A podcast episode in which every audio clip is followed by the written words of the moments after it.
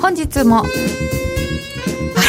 すいません本日も夜トレお送りしてまいります金曜日のこの時間は夜トレです今日の担当は金内彩子です本日も夜トレは FX 投資家を応援していきますえー、本日のゲストは江森哲さんですよろしくお願いいたしますお願いしますそしてスタジオは小杉団長、はいよろしくお願いしますノーディーよろしくお願いしますゆ。きなちゃんよろしくお願いしますよろしくお願いいたしますえー、さて先ほどは映画のお話をしていたんですけれども、えー、映画ら長らく見ていないっていう方いらっしゃいますねやっぱりなかなか映画を見るような時間はないですかねそれよりもトレードで映画を極めたいっていう方いらっしゃいましたおお今日もトレードに役立つようなお話になりそうです、えー、森さんよろしくお願いいたしますお願いしますお願いしますえー皆様 YouTube のチャットの方でご質問など受け付けておりますお寄せくださいみんなと一緒にトレード戦略を練りましょうそれでは今夜も夜トレ進めてまいりましょうこの番組は真面目に FXFX プライム by GMO の提供でお送りいたしますお聞きの放送はラジオ日経です。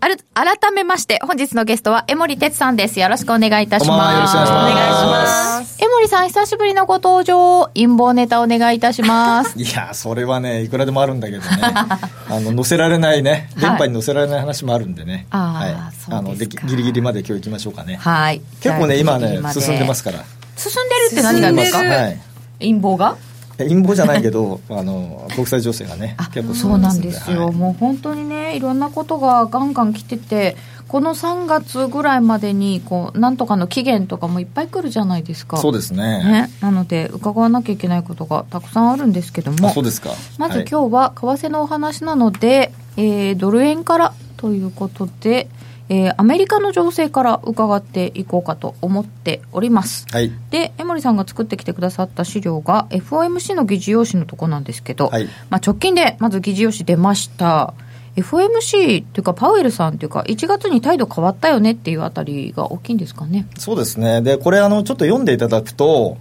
実はその、パウエルさんがこの FMC、前回のね、うん、 FMC の後の記者会見で話していた内容、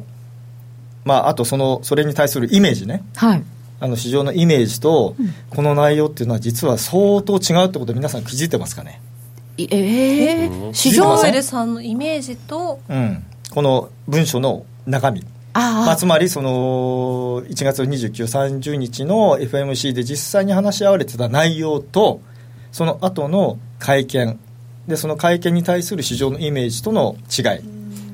なんかだから1月29、30終わった時点で思ってたこと、うんパウエルさんの話とか聞いて、あれね、思ってるとのっていう話ではなくて、これ実際出てみたら、はい、あれってちょっとなってます。なってます。うん。あの要は、これ、いろんなところで今、話してるのは、はいそのパウエルさんってもともと、めちゃくちゃタカ派なんですよね。あ、そうなん高だ。派の人なんですよ。うんっていうのはあの FMC っていうのはこの議事要旨こう出てくるじゃないですか、これあの終わった後にあの出てくるんだけどもあの終わった後すぐ出てくるじゃないですか、はい。で議事要旨のその5週間かな確か出た後にまた出てくるんですよただそれは誰が何を話したかが出てこない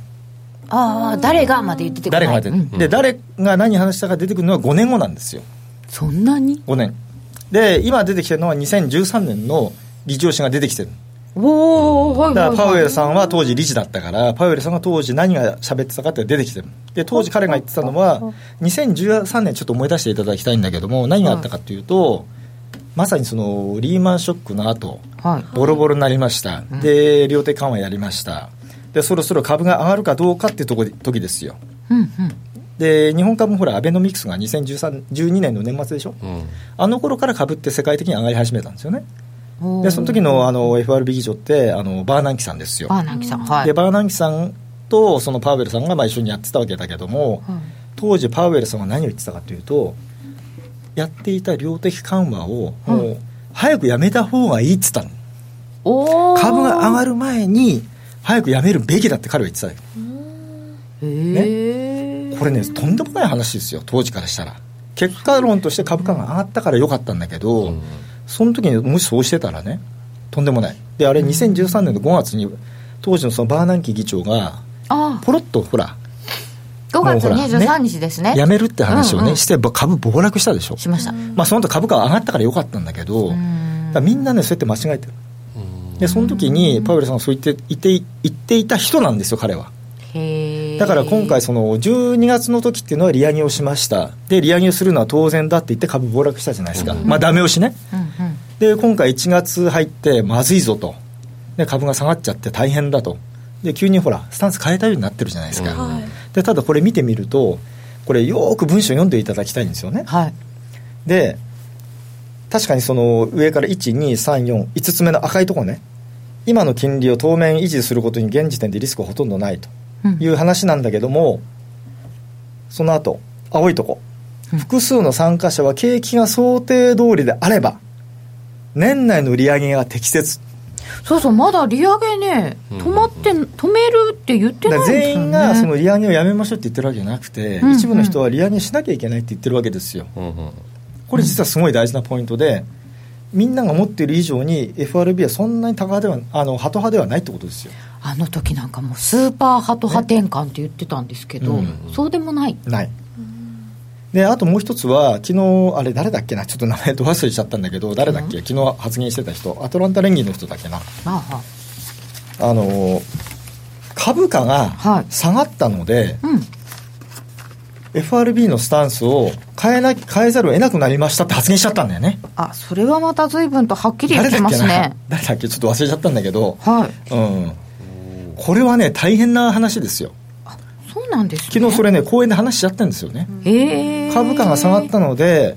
もう FRB はこれはまずいっていうふうにスタンス変えましたって彼がね公に言っちゃったのこれね大問題ですよはこれ皆さんこれ大変な問題って多分理解してないでしょしてないだからね何が言いたいかっていうとその FRB のもうあの威厳が、ね、完全に落ちちゃってるあの株価次第になっちゃってるんですよねでこれはね嘘でも言っちゃいけないんですよよもうみんな分かってるけど嘘でも言っちゃいけないあそううんか、、言っちゃいけないこと言っちゃってるんですよね、だから相当ね、FRB のね、あのなんだろう、あの権威がね、落ちてる、でも、うんそうだとしてもそうは言わないっていう話なんですそうねそう、それ言っちゃいけない普通だったらのね、みんな分かってるけど言っちゃいけないの、それを言っちゃって言っいちゃったる昨日はボスティックさんですねボボスステティィックックささんんね、そうそう、ボスティックさんね、ああそれはね、まずい、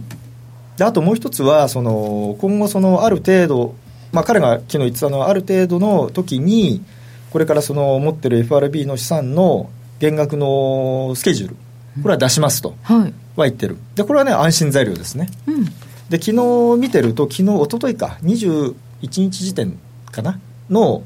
えー FRB の保有資産あのーだいぶ減ってますね4兆ドル減ってます割りましたうんうんうんあー4兆ドル割ったまあ一時ほら4兆5000億ドルはいまでいってたやつが、昨日でねもう4兆割りましたねあどれぐらいまで減らすんでわすかかんねないねこれね本当にわかんない、うんただやっぱりその減らすペースがどうなのかっていうのはやっぱり明示しないとねやっぱりその市場が不安定になるっていうのでおそらくこれからあのそれを決めてどっかのタイミングで出してくる、まあ、3月か6月かわかんないけどね、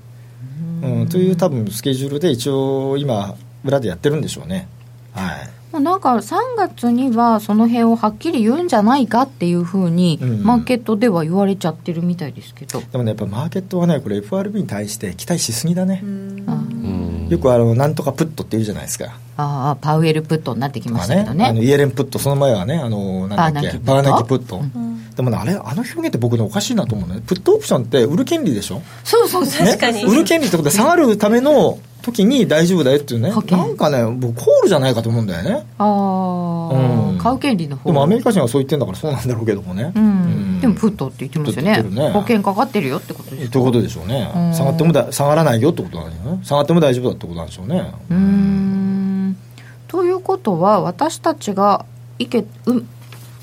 けたイメージよりははい FOMC では結構高派の話がまさあ、れ裏てでいはた、ね、うん、結構そうかなって感じですなんかねガラッとはいハト派になっちゃったんだと思ったら意外とそんなことはない多分ねパウエルさんは変わってないと思いますうーんもうもともとめちゃくちゃ高派の人なんでで今原稿読んでほらけ記者会見してるでしょうんそうはいもう自分の意見出さないで今までは自分の意見出しすぎちゃったでこれは前ねはちょっバとー喋ってたナンキさんもイエレンさんもあとバーンあのーグリーンスパンさんも、うん自分の意見言った時にはぐちゃぐちゃになっちゃった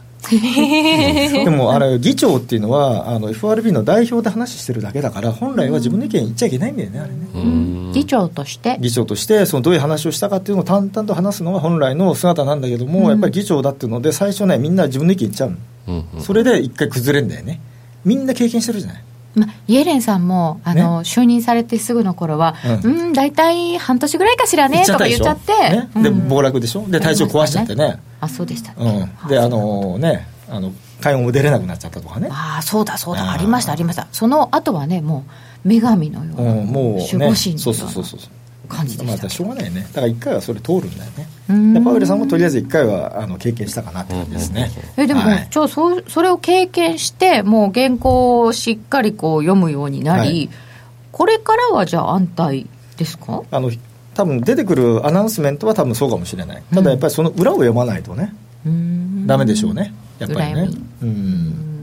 これからはどういうふうに考えていくのか今回の議事要旨からはそんなにハト派じゃないってことが分かったんですけどそうすると多分データ次第ってうんいうやつにいやなっちゃたうだねこれデータ次第って俺一番下読んでくださいこれね一番下一番下はい複数の参加者は FRB が3か月ごとに公表したり3か月ごとにほら出してるじゃないですか見通し、はい利上げペース、ね何人がどうだとかねあと GDP インフレ率全部出るでしょ、うん失業率とかで経済、えー金利見通しについて不透明感が増した現在の環境では FMC 参加者の正確な政策見通しを反映しないうーんこれどういうことかっていうと自分たちが今出てるねそういういろんな指標を見て3か月後に出してる見通しがはもいう分からないと、当たりませんっていうところですよえ自分で言っちゃってんですか言っちゃってっていうことですよねこれねもう分かんないよもともと当たっててないんですよずっと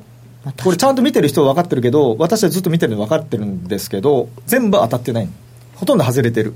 利上げペースもそうだしだって利上げペースが一番外れてるでしょ、自分たちがやってることなのに、うん、でもそれはもう分かってますっていうことを言ってるわけだからこれから出てくる3か月ごとの3月6月9月12月の見通し見てもしょうがないってことよあら いでやもしょうがなそいんだよだからいえでもそれで動くんですもんやだから見てあものしょうがないドットチャートがドどッんトなにチャート折なんりて一番使えない実はだから僕ドットチャート一切見あ見るけど仕事柄ね見るけど説明もするけどあのそれを使って何かすること一切ない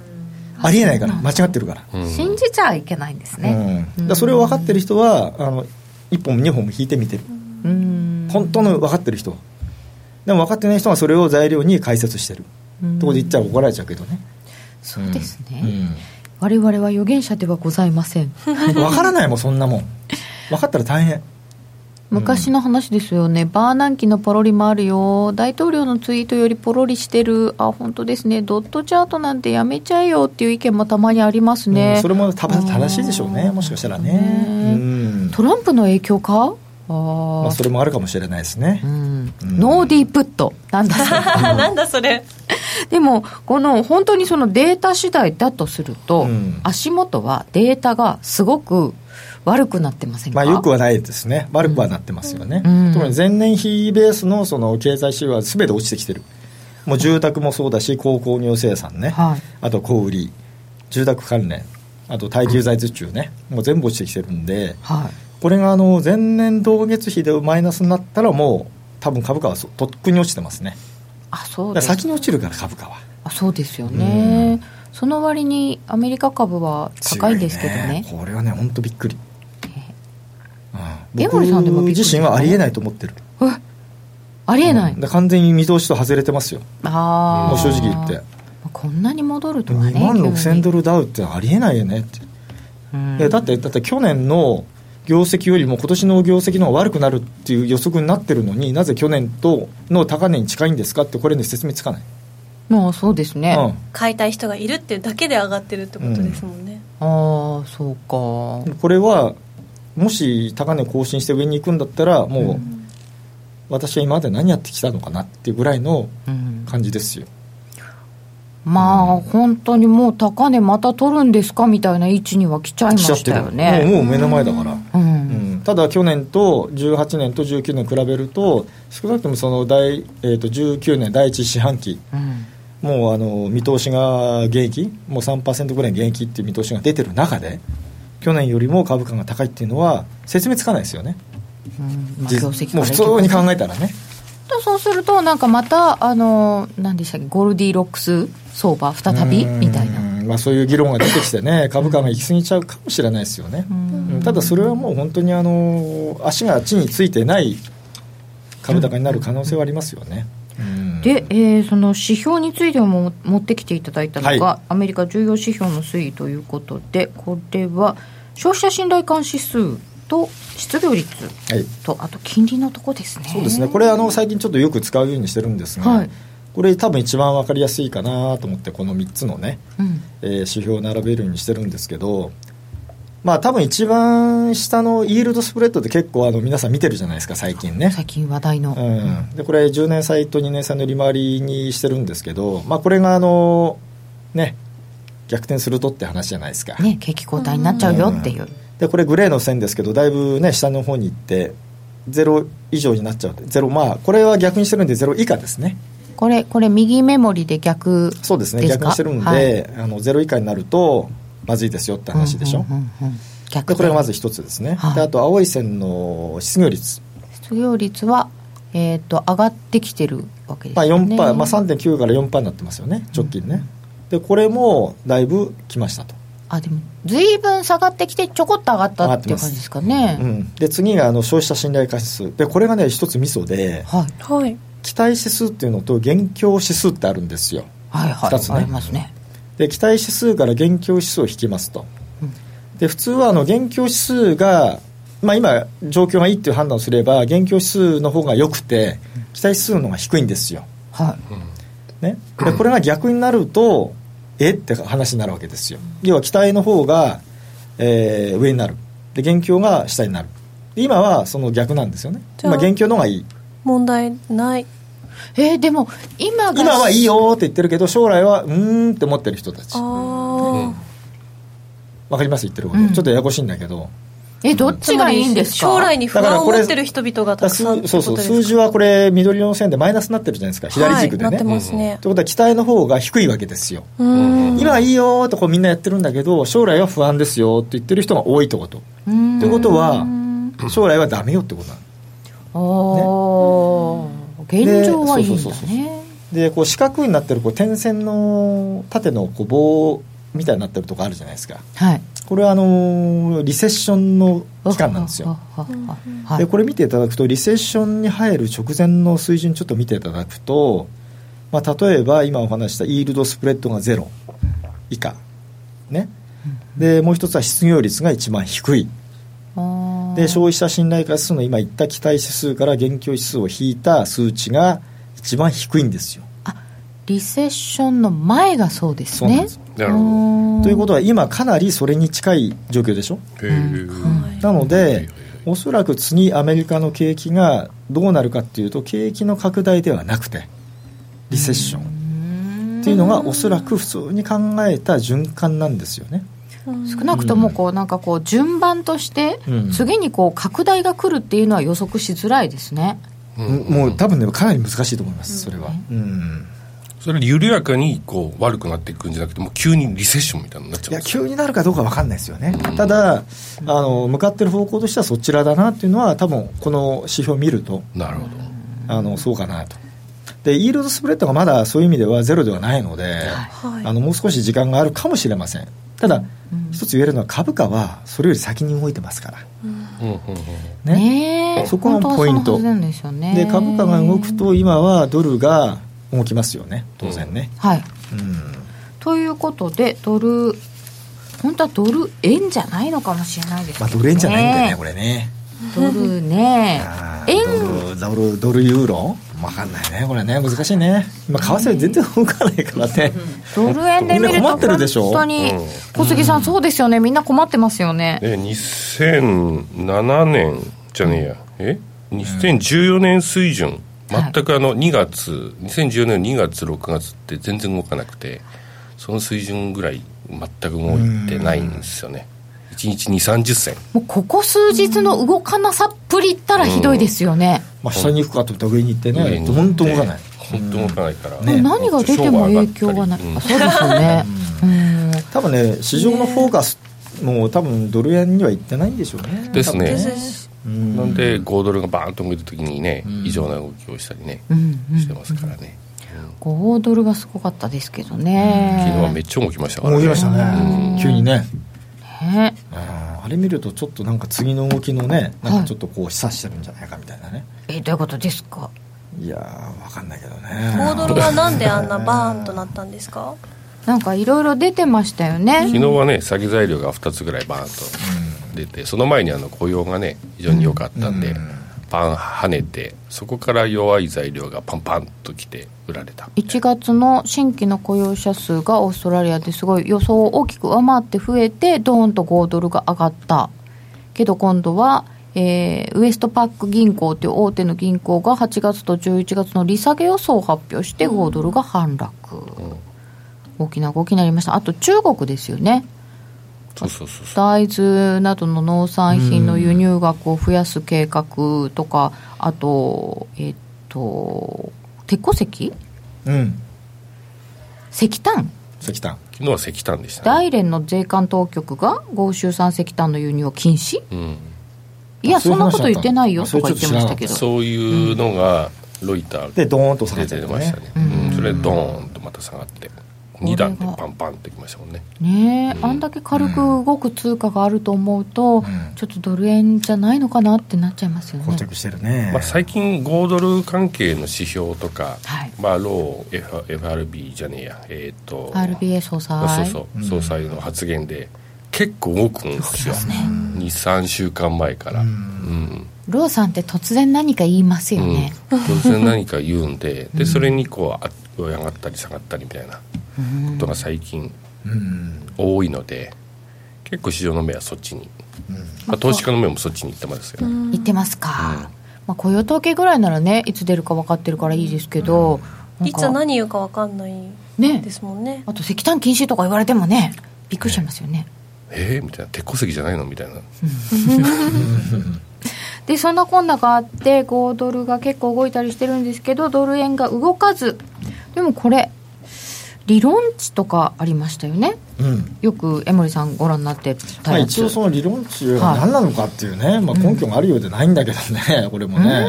まあ、一応その数字上を一、まあ、出すようにはしてるんですよ、あ何かの指標がないとねあれなんだってことなんですけどこれはあのアメリカと日本のその実質金利の差を使ってドル円がどれぐらいの水準が理論値ですかっていうのを、まあ、月単位でね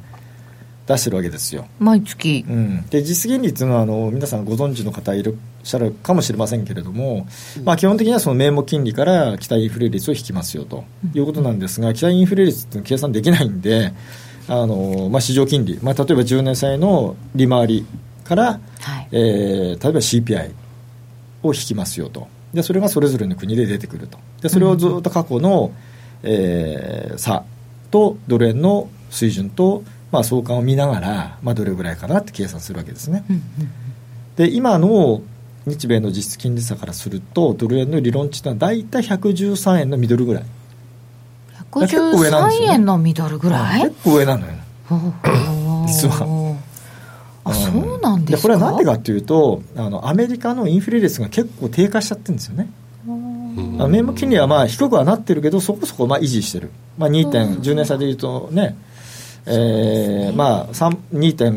2.656ぐらいでしょで CPI だけが下がってるんで理論的には金利が高くなるわけですよ名目金利から CPI 引く引きますんでね CPI の方が低くなると実質金利は、まあ、一応高止まりするっていう計算になるとで日本の場合はあんまり動かない動かない全う然んで CPI もまあちょっと落ち気味みたいなねうんだけどもまあそこそこの水準なんであまり動かない、うんとなるとアメリカ次第ですよとでアメリカの実金利が計算上ちょっと高くなっちゃったんだよねうんで理論値は113円のまあ50銭前後だけども実勢値は110円のまあミドルぐらいって感じですよね、うんそうなのかでもこの理論値にいつかは修練するんですかいつかはねいいつつかかははねいつ,、うんだかわからない、わからないすごい時間かかるかもしれないうんで例えばそのアメリカの名目金利が下がっちゃってインフレ率が変わらないと今度はアメリカの実質金利が下がってきちゃうのねうんうん計算上はね、だそうなるとドルが下がりやすくなっちゃあそうですよう、ね、うんでそこも気をつけなきゃいけないあー日本があんまり変わらないんでね、ううんんこれから考えるとちょっとドルも買いにくいですかまあ、普通にね考えたらねかなり買いにくいんだけどねドル円についてはね、でもなんだかんだ言って他に買うものもないのでドルみたいな話も、まあ、ドルにやっぱりすごく今資金がいってますよね、うんうん、いろんな意味でねなんか資金調達達しづらいとか出てましたもんね出てますよね、まあドル調達コストはもうずっと高いんで、ううん、だからあの多分普通のだから新興国とか結構きついと思うんですよね、まドルだ借でりるすのかは、うん、あーただ今ねあれ新興国株の債券も結構ね買われててね、そうなんですよねうん安全だっていうのでね、うん通貨も上がってきましたあよ私ねね、ううんんだからあの新興国通貨は意外に下がってないね、触ってないですようねんでもあれ下がったらまずいじゃないいや資金流出になっちゃうから、大変ですようんねだから今はそういう意味では結構安定しちゃってんだよねうんうんだか妙なバランスがらうん、だから結局その新興国の資産を買おうと思ったら例えば新興国の株とか債券買おうと思ったら,、うんだから新興国通貨買わなきゃいけないじゃんうんうん例えば JP モルガンとかあの辺結構大手はあの1月入ってからあの新興国が一番魅力的だってやっちゃったのよあ出してましたねレポだからやートっぱね市場をそっちに持っていこうとしたんだなあれね持っていきたい持ってきたい、うん、だからあの新興国の例えば ETF なんかものすごい高いよねな上がってますよね未だに高いうんうん下がってないですよねで債券も金利があるからでリスクがないんだったらそっち買った方がいいっつってうんで金利取れるから、ですあそうでねすうんそっち行っちゃってるうんでそれが今なんとなく OK になっちゃってるうんうんうんだでって逆にそれ逆回転したらどうなんですかって話だけど今はまあとりあえず大丈夫だって安定安定してるからっていうまあロジックでいやだっとりあえてずアメリカ今のまがまどんどん利上げするんじゃなかったらでしょ大丈夫だよねっていううんで利上げするんだったらやっぱりドル上がっちゃうんでやっぱりちょっと新興国はちょっとダメよってなっちゃうけど今はそうじゃないっていう一応ロジックになってる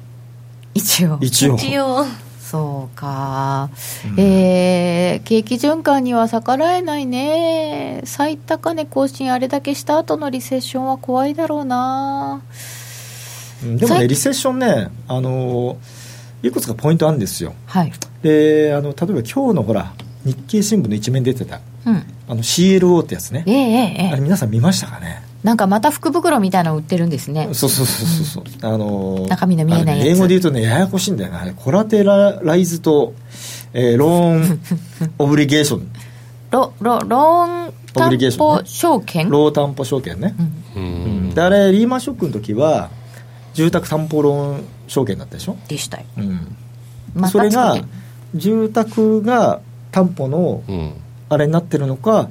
事業会社の銀行からのローン借り入れねが担保になってるのかの違いなだけでうん、背景は全く一緒全く一緒全く一緒はじけちゃう、結子供局借りづだらいぶ膨らんできている人たちに貸してしまっているから最後はそうなるね最後うはんその資金調達できない本来資金調達まあ住宅の時はそうだよね本来は家買えないぐらいの人たちに金貸しちゃったからああなっちゃったうん今んとこ社債出してる企業はそんなに怪しいところまがあ大丈夫でしょうないですよね,、ただその CLO のその投資基準あの設定基準ね、うんこれも相当今緩くなっちゃっただんだん緩くなっちゃう緩んでくなすっちゃねうでそれはあの最終的には終わっちゃうんだけどいつかはわからないとまたあれですか、うんななんていうのかなチキンレースみたいなな感っちじゃう可にな能っちゃう性があんるですかでその終わる時っていうのは何かっていうと結局今はほら事業会社がローンだからうん事業会社が資金調達できない状態、うん要は収益が上がらなくなる、うんあのまあ、要はその借りてる資金を返せない状態ですよ、資金調達した資金を返せない状態になるってことは、経験悪くなって、うん企業の収益が上がらない状態、うんだから多分、経験悪くならないと、多分その破綻にはならない、ああじゃあやっぱり景気が悪くなって焦げついちゃうと、さらに悪くなっ悪くちゃなうる、でその時にはもう多分相当膨らんでるんで、あのー多分もう一気にこうぐーっとスパイラル的にね。うんなる可能性があるでこれまたね日本のね地銀さんがたくさん買ってるらしいんだよね他にだって金利取れるものがない確かにねないかないからね、でこれはねいつか来た道なるほどなるほどだから多分今年か来年か分かんないけどまあ意外に早いかもしれないけどね結構気にしてますよねもう金融庁うんが、だから気にしといた方がいいかもしれないですね投資家さんもねあらうんでこれねだって我々ほらこれプロの世界でしょうん個人投資家はデータがない、あその CLO がどうとかとか、うんあの我々でさえないからうんうんあそうですよ俺らがないかねら市場がないからだって相対、相対だからうん、やってる人しか分からないうんからないんこれが一番怖い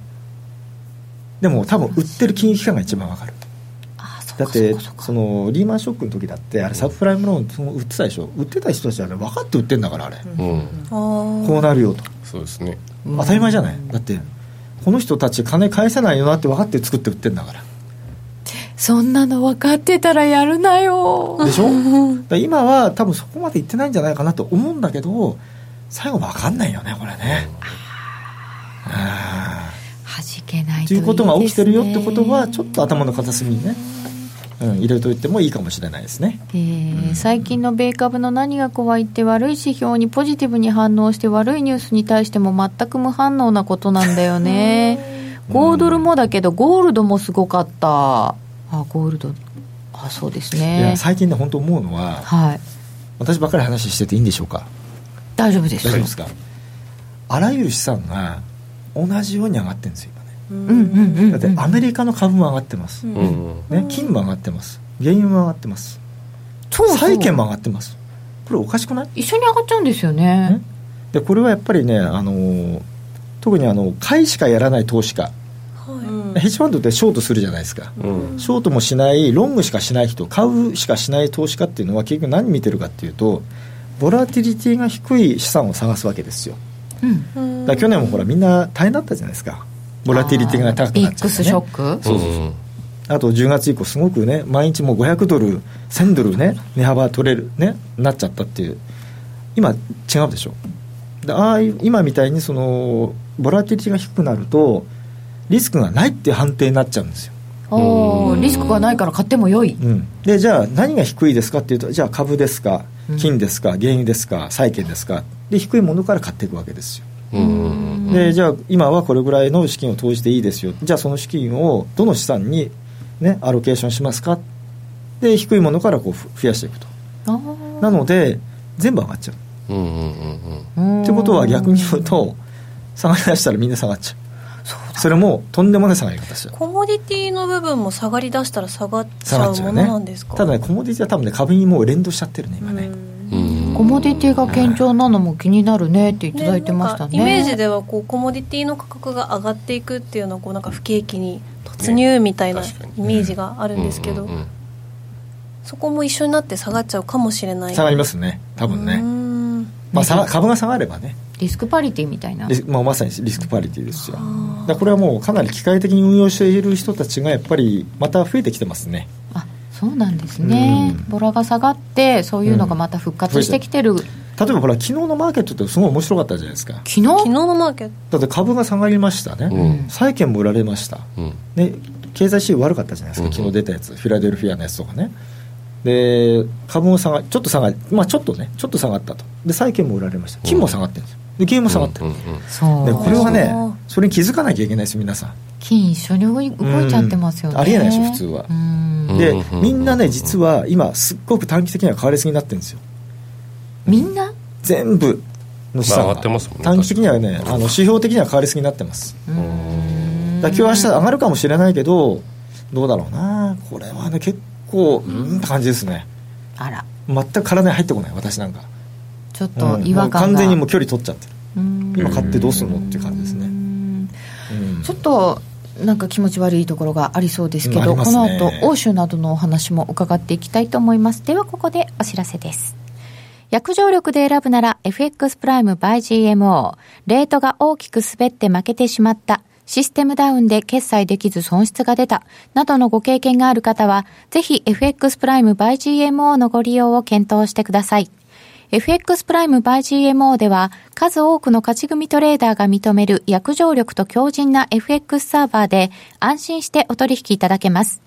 現在 FX プライム by GMO のホームページでは勝ち組トレーダーのインタビュー記事を公開中。勝ち組たちの取引手法を学びたいという方はぜひ真面目に FX で検索を。株式会社 FX プライム by GMO は関東財務局長金賞第259号の金融商品取引業者です当社で取り扱う商品は価格の変動等により投資額以上の損失が発生することがあります取引開始にあたっては契約締結前交付書面を熟読ご理解いただいた上でご自身の判断にてお願いいたします詳しくは契約締結前交付書面等をお読みくださいお聞きの放送はラジオ日経です。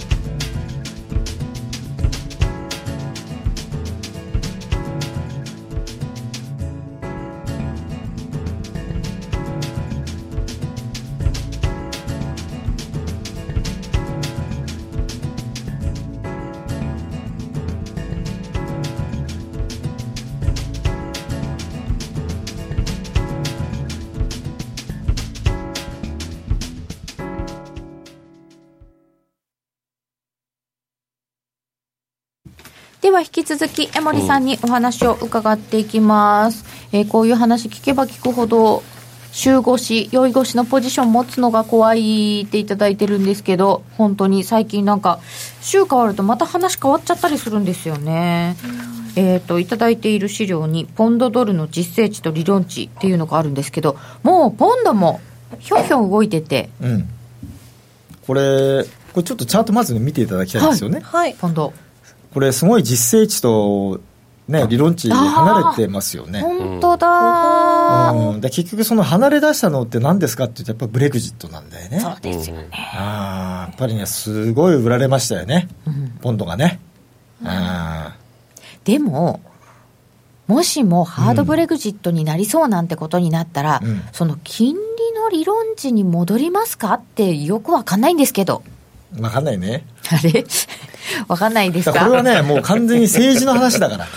まあ確かにそうですよね、うん政治の話なんでうんでただこれはあのーまあ多少期待も入ってるかもしれないんだけども、はい冷静に考えた場合これイギリスと EU が確かに分かれるんだけれどもはいじゃあ EU から見てイギリスもう知らんよと言えるのかでイギリスももう EU からもう完全に離れますと、うんねまあ、いわゆるそのハードブレグジット、うんね、バックストップもないよという話でいいのかと言われた時にこれ人としてね、まあ、人このとして話を政治でしていいのか人としてそれでいいんですかっていうね人として人としてだって国の代表してるわけじゃない 皆さんうんまあ、メイさんもそうだしあのユンケルさんもねうもうですね国を超えてるわけじゃないですか EU サイドはまあ確かだって EU ですよだからそれをじゃあもう知らんよと言っていいんですかっていうのはあるじゃない感情的にはねだからやっぱりそれは人間としてどっかである程度のところではね、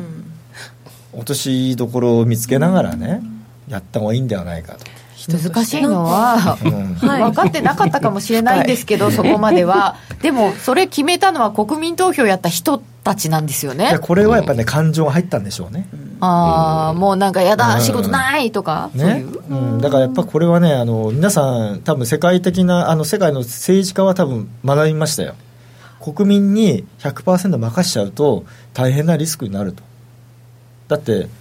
国民って、まあ、我々も含めて全ての情報を持ってるわけじゃないしでその後どうなるかってシナリオ持ってるわけじゃないし、もうとにかくその感情でいっちゃうとでそれに任せたらこうなるよっていうのは今回分かっちゃったんですよねうんだからこれは多分ね国民投票ってなかなかもう行われないですようんおそらく相当リスクになるからそうですね特に主権者からしたら、まあ本当です、うんな日本も含めてねあだからこれは多分ないということを考えると期待を込めてねこれはなんとかうまくやってくれんじゃないか なと、いい、ね、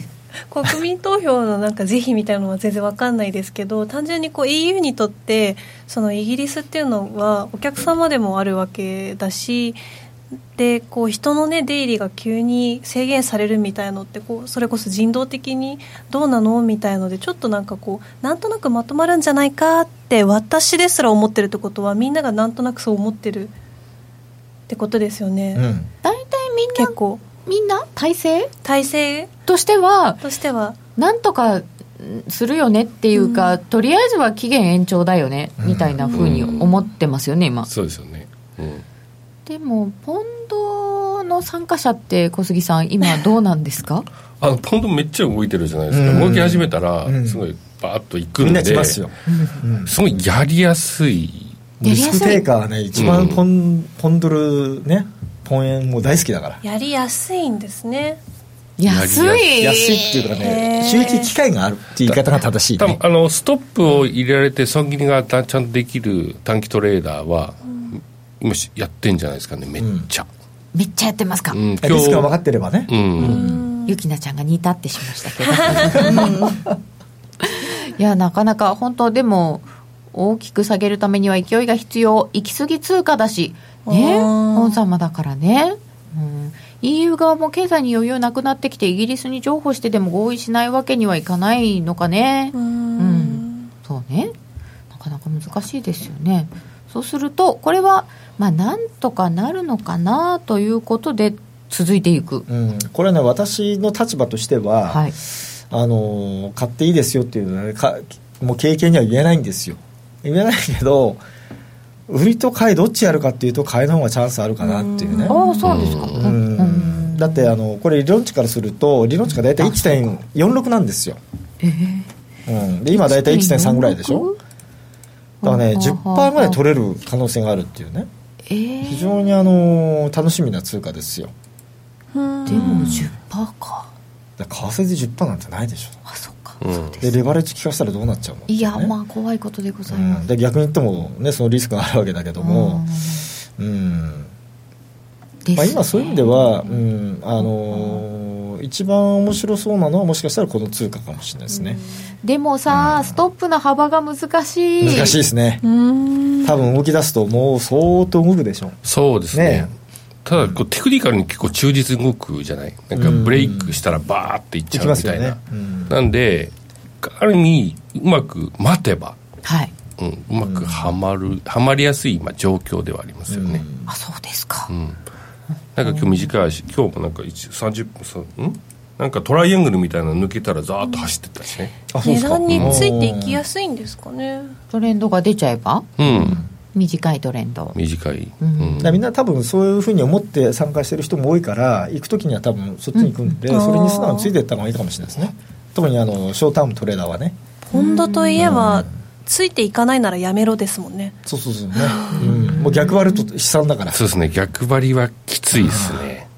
うん、ポンドにはやっぱりポンドのねやり方がありそうですね、うん慌てず後追いでっていただいてますね、まあ動き出したからねやるとかうねん1.46理論値だと、うんね私ねちょっとね、はい来月実はねロンドン行くんですよおおーいいな来月といえばもうえでも来月のいつ頃です来月か半ばなんでそんな時に10ちょっとね遊び行くんですよ遊びですか、へーええ遊びです100%遊びですもうなんかいろいろ空港とか大変になってんじゃ大ない変ですなか入れんのかねねえ確かにそこで映画見ればいいねなんだこれ私も今思いました同じことあそうだ飛行機の中映画いっぱい見られるもう12時間ぐらいあるからね、そこは暇ですうよん、4つぐらいきっ見れるねもっと見れるかと見られるかも、ねうんそうします、えーで確かに EU の経済状況が悪くなっているのでさらに悪化させるわけにはいかないとなるとイギリスに情報するとの見立てかなただじゃじゃじゃんはポンド難しいですねでも本当に EU も状況が悪くなってますよねかなり悪いうんなんか指標は結構びっくりする感じでもうすドけイどツがもう特にねあの製造業 PMI なんてもうごち割れちゃってね、うん割れちゃいまし来たてよるとこまで来たかっていうね、感じですよ結局中国ですよねやっぱ中国ですねはい、あと自動車うん自動車はねこれグローバルにもアウトですねもう中国もドイツもヨーロッパもみんなアウトなんかしかも下手に規制しちゃったからじゃないですか、うんあれ大変、うんうんうん中国だけじゃない自動車、うん自動車はもうグローバルに落ちてきてる、うんでもその厳しいところで、うんまあ、今回何ですかまた T エルトロとか言い出しちゃってるからあーい ECB は次利上げだよねみたいなのもいやうねできないできないできない、うん、やっぱりそのイタリアの債券も含めて、うんもうそのいろんなものを買え買え買いますよとでもう一回その、まあ、量的緩和的なはいあの出すものは出しますよとうんいう体制にしますよっていうのをどっかで出さないとまずいっていう雰囲気になっちゃってきてるねあーなるほどこれもちょっと株価に押されてみたいいやなだからそれぐらいやばいっていうふうに考えるかはいないしはあの中央銀行が FRB も含めて助けてくれるって考えるかによって全く逆でしょそうなんですよ、うんこのねどっちで考えるかによって取るポジションもう全く変わってきちゃ同じ状況なんですけどね、う、うん、状況は一つしかないどっちで取るか事実は一つしかないんで,、うんうん、で例えばその FRB の金融政策なんかからしたら普通は利上げできないっていうふうに取るのは普通なんだけど、今の市場は利上げしないっていうふうに取っちゃってるだから安心だって取っちゃってるでこれはねそう多分間違ってると思うんだよねうん過去の例からしたらだから僕なんかすごい違和感があるわけあうんーで多分ねグローバルマクロ的に見てる人は買えない今のマーケット買えなおかしいと思ってるから、うんうん、で先ほどみんなショートしてて結局その上がってるんで買い戻しで入ってるから上がっちゃってるっていう感じ、うんだかうらん買えないって思ってる時が一番買われちゃう買われちゃううんだから多分個別とか何かに投資しようと思って入ってくる資金じゃなくてそのリスクが減ってきたから全部こう分配しましょうみたいなのが入るから、そうそうそうあダウ8週連続だあそかうみたいなあとモメンタム投資ね、もうモメンタムで上がってるから買ってますよとかね勢いついて影ます響ついてますから、まあ、もう買うしかないかなとかね、もうだからそこにはねあの理論もフなるほどァンダメンタルズもないんですよなるほどだからこれがねついていくしかないついていくしかないでこれは最後は終わるでも儲けるためには多分そうだろうなって思ってもいつか終わるんだよなだろうなって思っても、今買うしかないっていうみん人なたち入るもいでしょますよそうやってねね。うんでそ入っのちゃう今回はその FRB がそのいわゆるパンチボールをね、うん引き上げなかったんだねむしろパンチボール入れちゃったんだねみんなこれ飲んでね楽しい、あ女王陛下がお水、うんね、パンチボールねこう入れてねみんなで楽しみましょうっていうねでそれを引引くと潰れちゃうんだけどもうあえて入れてねまだね大丈夫ですよってやってるお酒これはねお酒お酒フルーツパン強チいうん、あのフルーツが入ったお酒ねリキュールが入ったねだからそれはみんなでこうやりましょうっていうねお祭りですよっていうねだからこれを本当はねあの引き取るのが FRB なんだけど今回パウリスさん入れちゃったんでね逆に逆にね差し入れ差し入れしちゃいけないのそうか、うんえそうなんですよ ECB 総裁変わりますよねあ次変わのりますね ECB 総裁誰になっても利上げはないかドラギさんが変わる前までに利上げはもうないね無理でしょうだって無理でしょうだって、うん無理そうですよね無こ理ので経す済ね指標を見るとね、うんでも中国はどうなるんですかなんか一応対策いろいろ打った打ってますね効果が今年の後半には出るんじゃないかといかやってでもねあの李克強さんなんか言ってるのはその安易にね、あのほら例のリーマンショックの後4兆4兆元だっけやったじゃないですかであれのそのやっぱ不動産関係のはいやりすぎがやっぱり頭にあるわけですよで今回は闇雲にはやりませんって彼ははっきり言ってるからね、うんうん、でそれやっちゃった後の副作用やっぱりすごい懸念してるわけですよ、前回はね前回ねダメでしたから、うんでもね中国の景気仕様はあの我々がマーケットに出してから一番最悪だねあそうです今、うん、最悪だと思うじゃあそれをもうなんとか上からねのりは貼り付けてねうんもうごまかしてる、だかうんらそれが持つのかどうかだよね、ドイツもねうんメルケルさんの求心力もなくなってしまいメルケルさんはねもう親子ごめんなのよこれねねこの間日本来たでしょ、はいあれ何のために来たか知ってるって言うとまたほら違う話言っちゃうからえねななおなーなんでですなかんこでれですやばいかこれはやばいねそういう話が聞きたいもう時間ないよとかじゃ ねあるあるまだ時間あるものすごいありますまあ国際情勢が今すごく動いてるからねだから米中貿易戦争、ね、通商交渉も結局その流れじゃないですかどうするんですか米中はそいうやなんこかれ今、うん今なんとなくそっちも大丈夫でしょみたいになってますけどいやでもねあの最近私がよく言ってるのは国防は経済に優先するんですよわかります安全保障安全保障うん経済がどうこうよりも国防の方が大事なんですよね、うん当然じゃないですかそれそうですねでそれを一番実践してるのはアメリカアメリカが、ねアメリカはじゃあそのファーウェイとかね ZTE とか、うんハイテク分野なぜあそこまでやってるのかとこれ農放置したらもう大変なことになると、うんね、もう経済じゃないとだからやってるわけですようんで片やそのねあのライトハイザーさんとかは表向きはあのファーウェイは関係なく貿易の話はしますよって言ってるけども、うんそんなわけはないよねそうですよね全く関係ないわけがない、まあだからある程度通商とその安全保障とかを別にしてやるのかなとは言われてまいすやけそれどは表向きねだって今アメリカのトランプ政権は全員反中派だか反中国、うら、うん、え全員全員へーあの反中じゃない人みんなクビになってるからねうんもうあああの最近最初に政権にいた人みんなそうだから次々いなくなっちゃいますからねみんないなくなっった人ほぼあの中立か少し中国とやろうよううんまくやろうよって言ってた人たちもう全員嫌いちゃってうん一番ね典型的なのはねキッシンジャーさんねあーもう昔皆さん多昔分ねのご国存知務ないで長しょ官、う、うん、キッシンジャーさんはもうものすごく中国との環境を大事にしなきゃいけないってずっと言ってた人も彼が願いったんだよね今回うんこれはねやばいねかなりやばいもうアメリカがもう完全にもうそこまで来たかとへえでこれに皆さん気づいてるかないやち多ょ分っと気づいてないよねねうんでそれぐらいのことになってるってことは多分あの理解いただいた方がいいかもしれなうーいうんんなんか怖い話ばっかりだね本当ですよねねえこん怖い話はねいくらでもできるからねなんかもうちょっとこう明るい笑話いながとらねできちゃうっかていうね楽しそうな話とかね明るい話ないですかねもうこんだけない市って場が言っちゃいま岩しさたんよだらけの中日本は消費増税なのか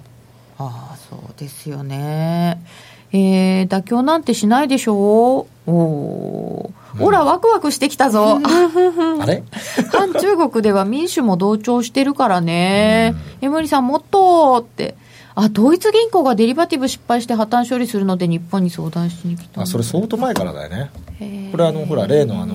欧州、えーなんだっけ債務危機の時からそうだはい、もうだって株価がガンガン下がりまして、な、うんドイツ銀行はなかそうなかそうそう大変でしたよね。株価ドイツ銀行の株価はねかなり来てますねねえはい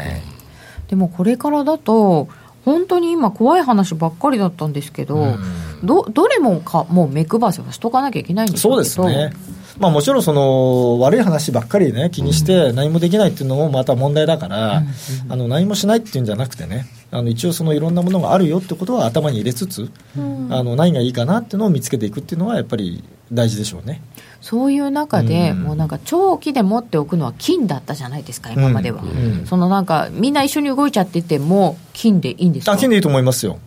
そうだって去年からもう金、ね、大事だって私ずっと言ってて、まあ、実際値段もすごく上がってきてねあやっぱり良かったなと思いますよね、うーうんんだから短期的には多分下がるかもしれないそれはやっぱりそのリスクパリティ的にみんな売られるかもしれないでリーマンショックの時もそうだったの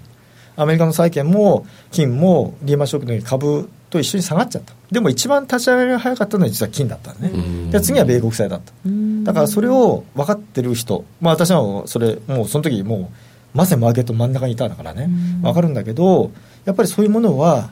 リスク的にはやっぱり低いんですよ相対的ですようんただみんな売られる時は売られちゃうでも相対的にはやっぱり低いので、あのまあ、気持ちとか資金の安心面をこう担保するにはやっぱりそういうものをにも少しはねうん入れておくっていうのはやっぱりありと思いますよ、うんあ安全分野必要ですよね必要ですで原因は完全にリスク資産だからうん原油、うん、原油と株は一緒だから原油ってど,、うどうなってんですか本当にその、うん、株とかと一緒に動いちゃってる部分だけですか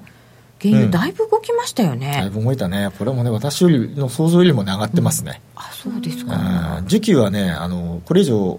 あのなんだろう引き締まりようがないと思いますあそうなんですうんなんか減産減産言ってましたけどね、減産はしてるけども、あの石油需要はやっぱり少し落ち気味なんだよね。あ確かに OPEC とか世界でね IEA とかが発表してるその今年の石油需要はやっぱりもう毎回下方修正されてる。うんで片やじゃあアメリカのそのシェールオイルはじゃあどうかというとアメリカのエネルギー省は毎月毎月情報修正うんだから需給はあのアメリカサイトからしていくらでも緩められますようんだからトランプ政権とかそのアメリカ自体がその価格がもっと低くていいっていうんであればいくらでもできちゃうでも中東をどっか国家叩いてるじゃないですか、あちょっとはねよくわかんないけどサウジはねかなり厳しいと思サウジが厳う、うしい、ん、サウジ今すごい減産してるんですよ無理してはい、オペックなんかでみんな減産してくれないから自分たち減産してんだけどこれはね大変だってねサウジ、